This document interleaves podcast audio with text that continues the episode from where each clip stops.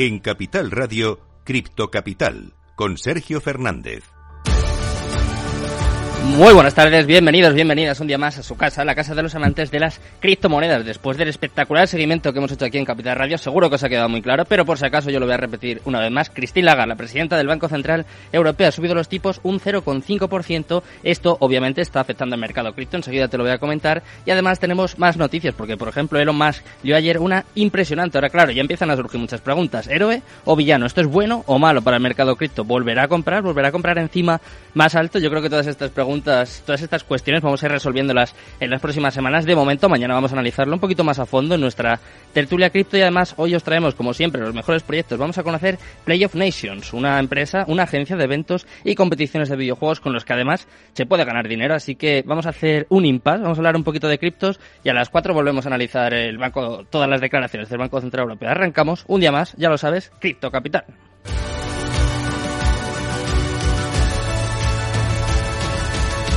Cripto Capital, el primer programa de criptomonedas de la radio española. Minuto y resultado, top 10. Antes de nada, vamos a ver cómo está el mercado cripto en estos momentos y comenzamos por Bitcoin. Después de varios días consecutivos en positivo, en verde, hoy está empezando a retroceder, se deja un 4,97% y está en 22.669 dólares. Ayer llegamos incluso a 24.000, pues ahora hemos perdido los 23.000 después de, claro, estas noticias del Banco Central Europeo y la venta de Tesla por parte de Elon Musk. Pues parece que el mercado cripto empieza a notarlo. Por ejemplo, mira, en segundo lugar, Ethereum se está dejando un 6,78% en las últimas 24 horas y ha perdido también los 1.500 dólares. De hecho, está en 1.494 en estos momentos. En tercer lugar, vamos con las stablecoins. Esta ya sabéis que se mueven bastante menos y mira, pues para que te hagas una idea, en tercer lugar Tether está totalmente plana, 0,00% y clavada en el dólar. Cuarto lugar para USD Coin, otra stablecoin que se deja un poquito, se deja un 0,03% hasta los 0,99 dólares. Quinto lugar para Binance, también en negativo, también dejándose un 4,54% hasta los 258,14 dólares. Sexto lugar para Binance USD ha subido dos puestos en las últimas 24 horas y es que es la única que está en verde, en positivo, está subiendo un un poquito, un 0,12% y está clavada en el dólar. En séptimo lugar vemos de nuevo a Ripple, 5,95% abajo hasta los 0,35 dólares. En octavo lugar Cardano, 9,29% abajo hasta los 0,48 dólares. En noveno lugar Solana se deja aún más, está cayendo un 9,42% hasta los 41,54 dólares y cerrando el top 10 también en negativo, también con fuertes caídas hoy hasta dos Eso que dice los más que no van a vender nada, pero está dejándose un 7,59% hasta los 0,06 dólares. Así está el mercado cripto en estos momentos. Te voy a contar qué está pasando. Vamos a conocer las noticias más importantes de las últimas horas.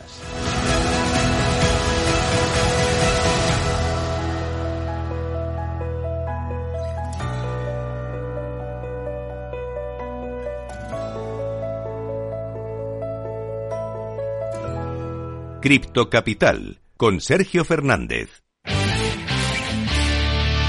Cripto Noticias.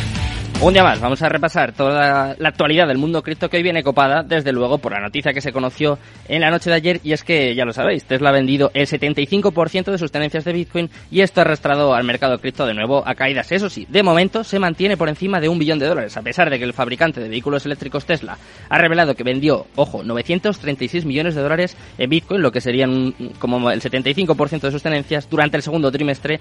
El market cap del mercado cripto se mantiene por encima del billón de dólares. Inmediatamente después de que se publicara el informe de ganancias, el precio de Bitcoin cayó prácticamente un 2%, ahora pues está cerca del 8% de, de, caídas, pero eso sí, el activo digital insignia ahora se encuentra cotizando por debajo de los 23.000 dólares, eso sí, estamos bastante mejor que hace una semana, porque de hecho en la última semana todavía sube un 15%, así que parece que las noticias no son tan malas, de hecho esto lo ratifica Justin Sun, es el fundador de Tron que dice que la venta de Bitcoin por parte de Tesla es una gran noticia para el mercado cripto.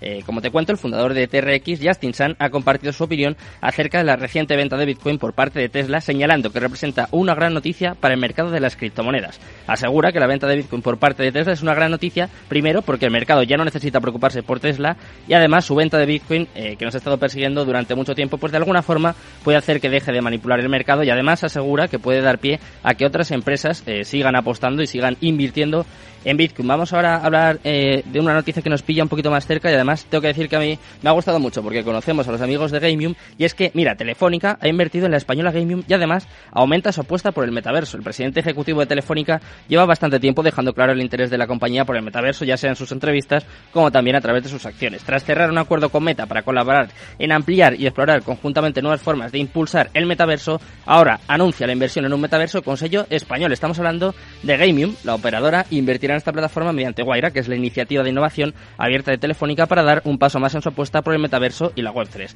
En el metaverso de Gamium, para que se hagan una idea los oyentes, los usuarios podrán participar a través de un avatar que representa su identidad digital única, que además va a permitir eh, interactuar en otros metaversos y otras aplicaciones Web 2 y Web 3, la famosa interoperabilidad que de alguna forma pues han solucionado y que parece que de momento lo están petando. Ya se ve que Telefónica está ahí a la fecha. Y vamos con la última noticia del día, en este caso también una empresa española que nos hace mucha ilusión, Bit2Me, ha comprado el exchange peruano Fluyez, arrancando su expansión por América Latina. Desde que Bit2Me obtuvo una inversión de nada más y nada menos que 20 millones de euros mediante una ICO, Ley Ferreira, es decir, el CEO y cofundador de Bit2Me y su equipo, han elaborado un plan de expansión de la fintech española. Latinoamérica es un paso obvio para esta expansión y además ahora parece que han comenzado a dar esos pasos de manera activa. En esta ocasión eh, lo han hecho en Perú con la adquisición del exchange de criptomonedas peruano Fluyez, arrancando así, según Bit2Me, su estrategia de adquisiciones, lo que da pie a posibles nuevas compras de criptoempresas estratégicas, como por ejemplo es el caso de Chile, que eh, posiblemente en las próximas semanas tengamos más noticias sobre eso. Ya sabéis cómo está el mercado cripto, ya veis que hoy estamos retrocediendo un poquito, aunque en la última semana todavía seguimos en positivo, bastante fuertes.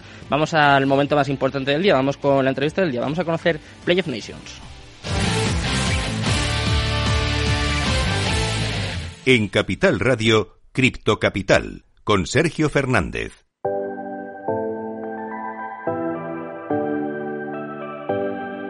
La entrevista del día.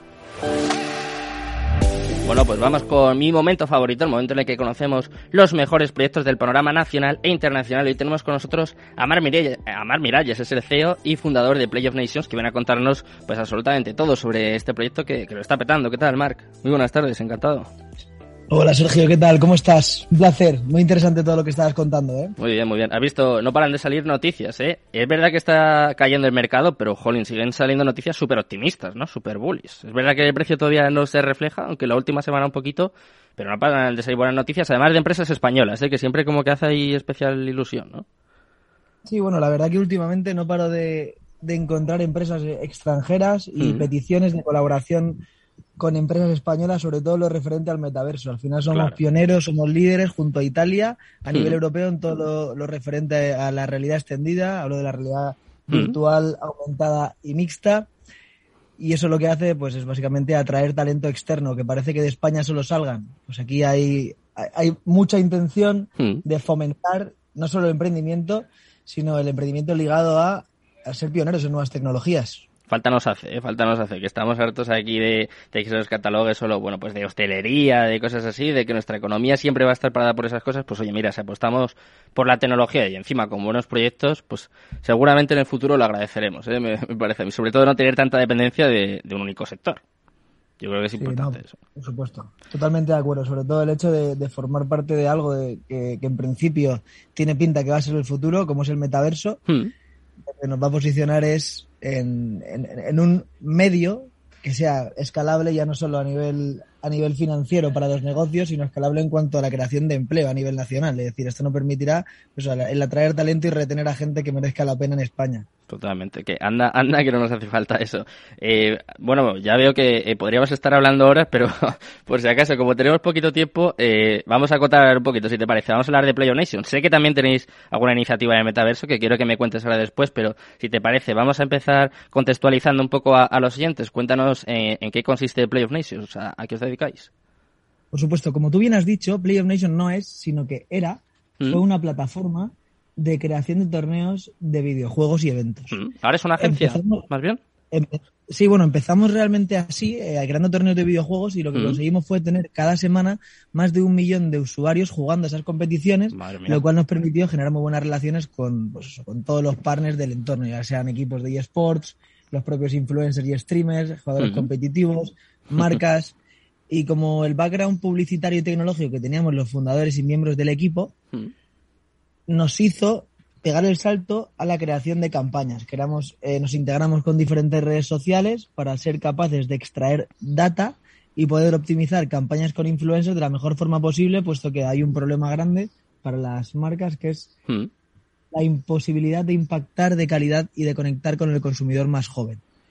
Eh, cada año se pierden pues, más de 25.000 millones de euros a nivel mundial en acciones eh, enfocadas al público joven que fracasan. En ese caso lo que decidimos fue, mediante el conocimiento que teníamos del sector gaming, de los videojuegos, las relaciones que teníamos con esos desarrolladores, eh, empezar a trabajar dentro de esos entornos. Entonces, acercándonos al metaverso mucho antes de que se conociera y que se hiciera popular ese término, nosotros eh, desarrollábamos entornos en Fortnite, en Minecraft, en Roblox, más tarde en Decentraland, con el mm. objetivo de ser capaces de crear experiencias in-game, además, eso, para, con marcas dentro de ello.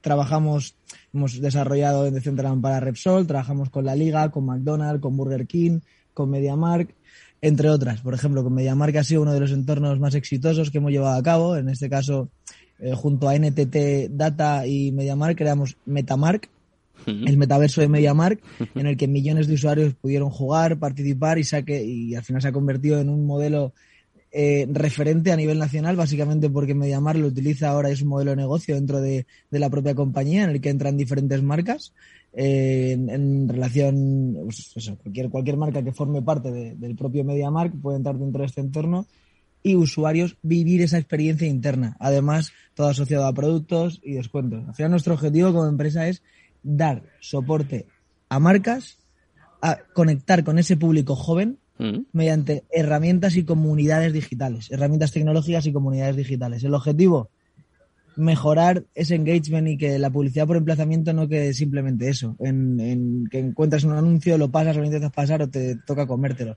sino que el usuario sea parte de sea parte de esto. Además, desarrollamos, como he dicho, soluciones en realidad virtual aumentada y mixta. Tenemos otra sociedad dentro de Player Nation del paraguas, se llama Alter Heaven, junto con Deuses, empresa eh, líder en Zaragoza de, de todo este tipo de soluciones y el objetivo es pues eso, aportar y ser pioneros en, el desarrollo de experiencias in-game y viralización, es decir, en todo lo que llaman metaverso. También trabajamos la parte de blockchain justo, junto a nuestro partner Euler Tools, mm. liderado por Jorge.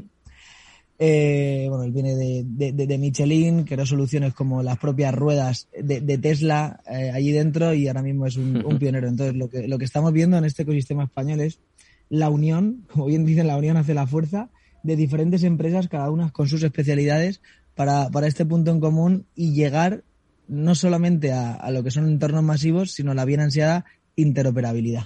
Mm. ¿Y qué os piden estas grandes empresas, Marc, cuando contactan con vosotros? ¿Tienen un poquito de miedo con todo esto, no sé, del metaverso, de la tecnología blockchain? O, no sé, ves que, que controlan, que saben lo que quieren, que apuestan de verdad por esta tecnología? ¿O es un poco como, venga, yo voy a meter ahí dinero y a ver qué pasa, ¿no? Que me lo gestione, pues por ejemplo, en este caso, Player Nations y venga. O, o cada vez hay más conocimiento. No, creo que tienes toda la razón, Sergio. De inicio es un término nuevo, al final eh, todo lo nuevo viene de la necesidad de formación. Entonces, en esa formación, al final, yo creo que no existen expertos de metaverso. Nosotros trabajamos el metaverso, pero no somos expertos de metaverso. Simplemente conocemos la tecnología que hay disponible. Nosotros no somos creadores de tecnología, sino que aprovechamos la tecnología existente para desarrollar soluciones que aporten valor a marcas. Hmm. Y lo que hace, lo primero que hacemos es esa pata de consultoría para asesorar a las marcas en lo que consideramos que puede tener más utilidad para ellas y luego explorar diferentes opciones. Exploramos las opciones y de primeras pues siempre encuentras el qué es el metaverso, es puro fake y el problema es pues, todo el humo que hay detrás. Al final estos proto metaversos o estas activaciones cuyo de marcas, que hay muchas cuyo único fin es tener esa nota de prensa Ahora ya han quedado atrás, ya hay, hay, multitud de marcas que, que, han conseguido esa nota de prensa, pero ahora ya, es no es, ya no es relevante, es decir, ahora ya no, no te posiciona. En medios ni es, ni es tremendamente noticiable el hacer algo que no tenga funcionalidad. Y lo que sí que estamos haciendo es trabajar con activaciones que aporten valor al usuario y en las que, como tú bien has dicho, sí hay marcas que, que están apostando fuerte por ello. ¿Y cómo se puede generar esta, no sé, esta interacción con los usuarios? ¿O cómo, cómo se puede hacer una campaña exitosa dentro del metaverso? Porque como tú dices, es muy difícil que haya expertos en el metaverso. Yo creo que incluso en la tecnología blockchain, es que al final, ¿cuánto ya? 13 años. O sea, yo creo que calificar a alguien de experto en este mundo, pues es un poquito poquito ambicioso, diría yo, no sé, un poquito arriesgado, pero eh, no sé cómo se hace, cómo se hace una campaña exitosa dentro del metaverso, qué, qué técnicas utilizáis, porque me parece muy complicado, ¿eh? Yo, si te soy sincero, Sergio, soy un poco crítico del, término metaverso actual. Mm. yo no creo que, haya metaverso, sino hay entornos virtuales que aportan valor. Y con el aumento de las tecnologías, pues llegaremos a, en algún momento al ansiado y, y ambiguo y abstracto metaverso. Sin embargo, ahora el objetivo es ser capaz de hacer a ese usuario, consumidor de esta tecnología, partícipe o aprovechar estos entornos no tan masivos. Aquí vamos a diferenciar hmm. entre entornos gaming como un Fortnite o un Roblox, que Roblox, por ejemplo, tiene más de 50 millones de usuarios al día y 200 millones de usuarios al mes, frente a un Decentraland que, que está perdiendo usuarios. Sin embargo, en Roblox, bueno, en Roblox lo que vamos a hacer es crear entornos y conseguir que, que usuarios jueguen y al final aprovechando algo que ya es masivo, integrando una marca y creando un entorno que sea totalmente jugable y en el que puedas transmitir los valores de marca, como por ejemplo ha hecho Vans con su, en su mundo Vans o, Nike con Nikeland, con réplica en tiendas, creando dentro de tiendas físicas en Estados Unidos juegos del entorno que habían creado en Roblox. Lo que consiguieron fue que no sé si, si han tenido más de 50 o 100 millones de jugadores en el entorno, no conozco el dato exacto, pero si hace, hace muy poco estaban en 11, 11, 15, ahora ya estarán 50 a 100 es un, un entorno hipermasivo. Sin embargo, tenemos Decentral que, aunque mayormente es usado para crear un, entorno básico, una, una, activación para una marca, un ejemplo de una oficina de falsa oficina del metaverso, una entrevista en directo en el, en el metaverso, una entrega de premios, no aporta valor a lo que es el metaverso, porque al final no deja de ser un Zoom recreado en un 3D en entorno virtual, sí que se pueden hacer multitud de cosas en un Decentraland, por ejemplo, y ahí ya no hablo de, masificación de usuarios, sino una colección de NFTs que aporte valor al mm. usuario y que tú puedas adquirir dentro de, de Decentraland. Y hablo, no hablo de un NFT como el de los monos, que al final es especulación pura, sino un NFT que te permite que te permite hacer X cosas o entrar en Decentraland, integrar eh, imagínate, primero limitar entrada con un NFT, vale, y el NFT ya aporta entrada. Ahora, una vez dentro de ese entorno de Decentraland,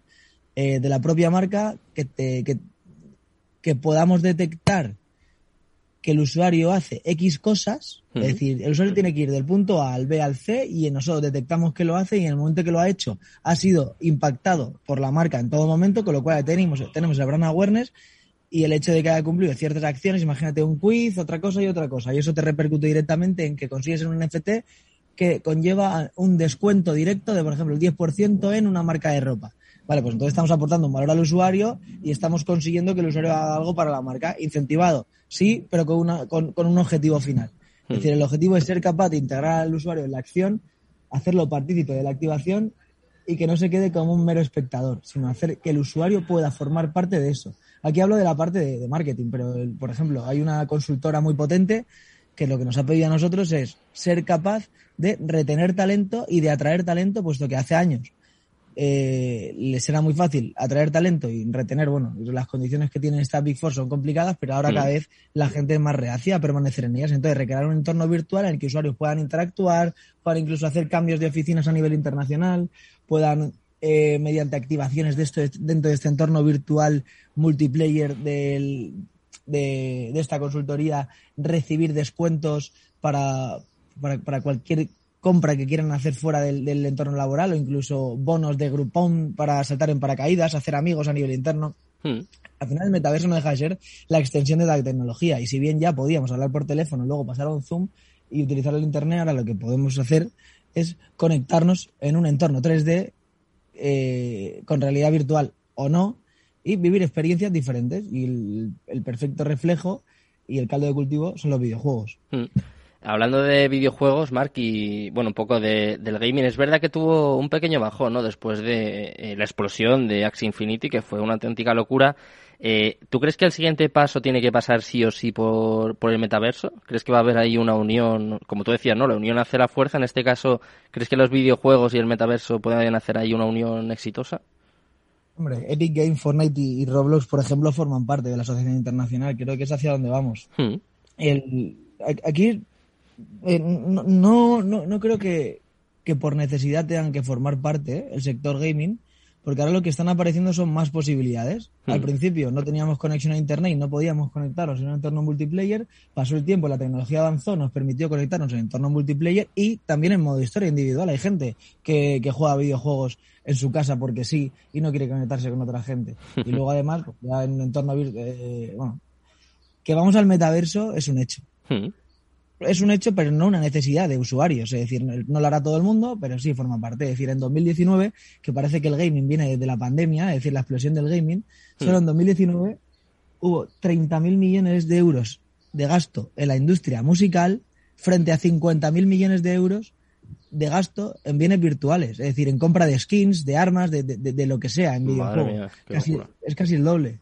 Es decir, eh, un múltiplo por dos del mundo de la música. Y estamos hablando de antes de la pandemia, que en 2020 subieron los números exponencialmente, Twitch llegó al culmen hmm. y, bueno, luego pegó el bajón y ahora sigue creciendo. Pero vamos hacia el metaverso siempre y cuando la tecnología lo permita. Al multiplayer ya estamos en él. Eh, te voy a hacer la última pregunta, Mark. ¿Cómo podría ayudar esto a, los usuarios? Por ejemplo, eh, ¿puede ser más fácil que ganen dinero de esta forma jugando? un poco como el siguiente paso de los Play to Earn. Bueno, yo eh, creo que el play, el play to earn siempre es interesante, mm. pero difiero y creo que si encontramos un play to earn en el que el usuario realmente forme parte y se divierta y su objetivo no solo sea ganar dinero, al final el, gaming, el videojuego es algo lúdico. Mm. Si no, lo estaríamos enfocando como una profesión. Entonces, si es un play and earn en el que el usuario juega, se lo pasa bien y además gana dinero, ahí estamos dando con la clave. Pero un play to earn estará condenado a fracasar a no ser que, que se convierta en un play and earn y el usuario disfrute mucho de este tipo de entornos. Hmm.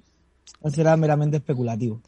O sea, tú antepones o crees que se debería anteponer pues que la gente se lo pase bien a ganar dinero. Por ejemplo, eh, no puedes jugar al FIFA y ganar dinero al mismo tiempo, porque al final, como tú dices, te gastas un dinero, ¿eh? por ejemplo, en las cartas del FIFA o, no sé, con Fortnite. Por supuesto, por supuesto, por supuesto. sea compensar un poco el gasto.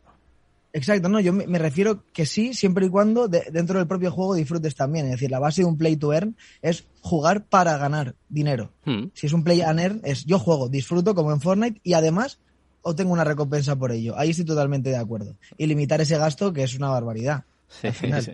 Bueno, lo que te has dicho, ¿no? Que sea prácticamente el doble que el de la industria musical. Me has dejado helado, ¿eh? Con, con ese dato. Eh, bueno, muchísimas gracias, Mar, por haber estado con nosotros. Espero que, volvamos a hablar muy pronto y sobre todo pues que os vayan muy bien las cosas, que ya veo que, no va mal, ¿eh? que lo tenéis muy bien montado. Un placer. Muchas gracias. Muy buenas tardes. Me gusta, muchas gracias.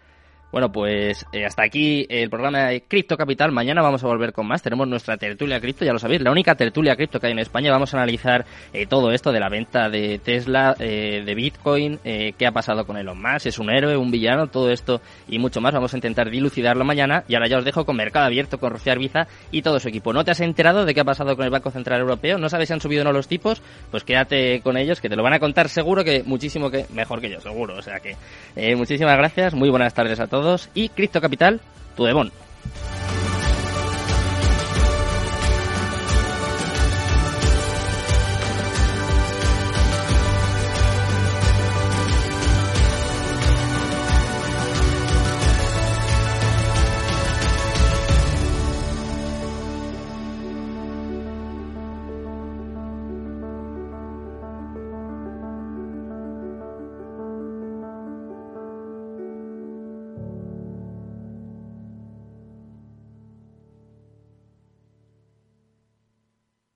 Bybit ha patrocinado Crypto Capital. Lleva tu trading al siguiente nivel.